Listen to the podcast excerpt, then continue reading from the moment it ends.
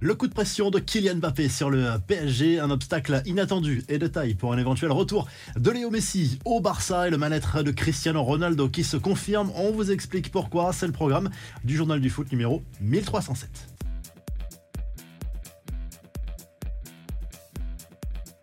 C'est peut-être un cruel dilemme qui attend le PSG cet été. Selon les dernières informations du journal L'équipe, l'international français ne souhaiterait pas activer dans l'état actuel des choses la fameuse option qui lui permet de prolonger d'une année supplémentaire son contrat avec le Paris Saint-Germain. En clair, Mbappé resterait lié avec le PSG jusqu'en 2024 et non plus jusqu'en 2025. Et cela aurait forcément de lourdes conséquences pour le prochain mercato estival. Quoi qu'il arrive, le Français va devoir prendre sa décision avant le 31 juillet prochain. C'est stipulé dans son contrat et le PSG pourrait se retrouver face à un dilemme. Mbappé est censé être au centre du projet pour la saison prochaine, mais cela pourrait signifier un départ libre du joueur en 2024. En clair, sans indemnité de transfert, cela pourrait réactiver les velléités du Real Madrid dans ce dossier qui pourrait revenir à la charge pour tenter de recruter Kylian Mbappé cet été. Les clubs anglais sont également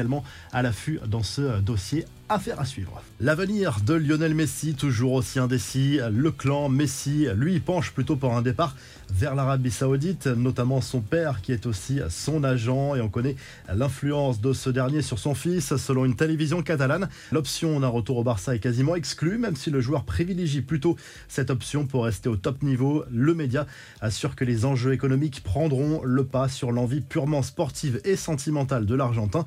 L'Arabie Saoudite qui fait le forcing depuis plusieurs mois pour attirer Messi avec un contrat de deux ans et une rémunération de 500 millions d'euros auquel il faudrait ajouter de nombreuses primes. Les infos en bref, des nouvelles de Cristiano Ronaldo qui lui a déjà cédé aux sirènes de l'Arabie Saoudite. CR7 a offert la victoire à Al Nasser mardi soir d'une jolie frappe enroulée en pleine lucarne. Menée 2-0, son équipe s'est finalement imposée 3 buts à 2 face à Al Shabab et maintient l'espoir de titre à deux journées de la fin.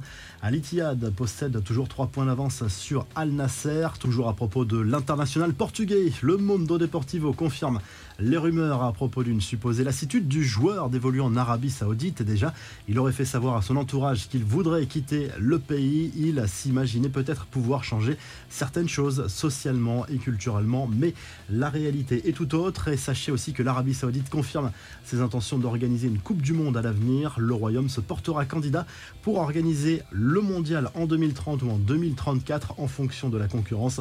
Enfin, les cadors de Première Ligue ne veulent plus de traitement de faveur pour Manchester Le club est sous le coup d'une enquête de la Ligue pour plusieurs infractions au règlement financier, mais toujours aucun jugement à l'horizon.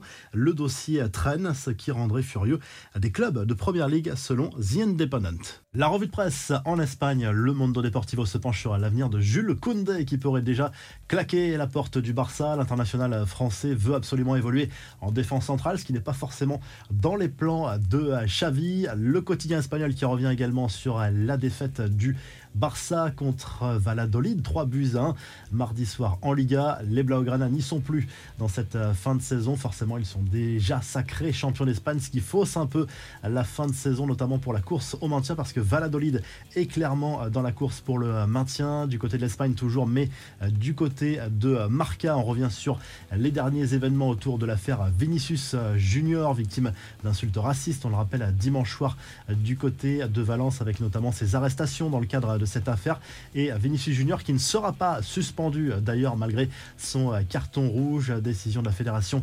espagnole, alors que Valence va recevoir une amende. Et euh, du côté de l'Italie, la Gazette dello Sport se penche bien évidemment sur la finale de la Coupe d'Italie entre l'Inter Milan et la Fiorentina, coup d'envoi à 21h au Stadio Olimpico de Rome. L'Inter part favorite de cette euh, confrontation, mais attention à la Viola qui réalise une très belle saison avec euh, notamment cette qualification pour la finale de la Conference League face à West Ham. Si le journal du foot vous a plu, n'oubliez pas de liker et de vous abonner on se retrouve très vite pour un nouveau journal du foot.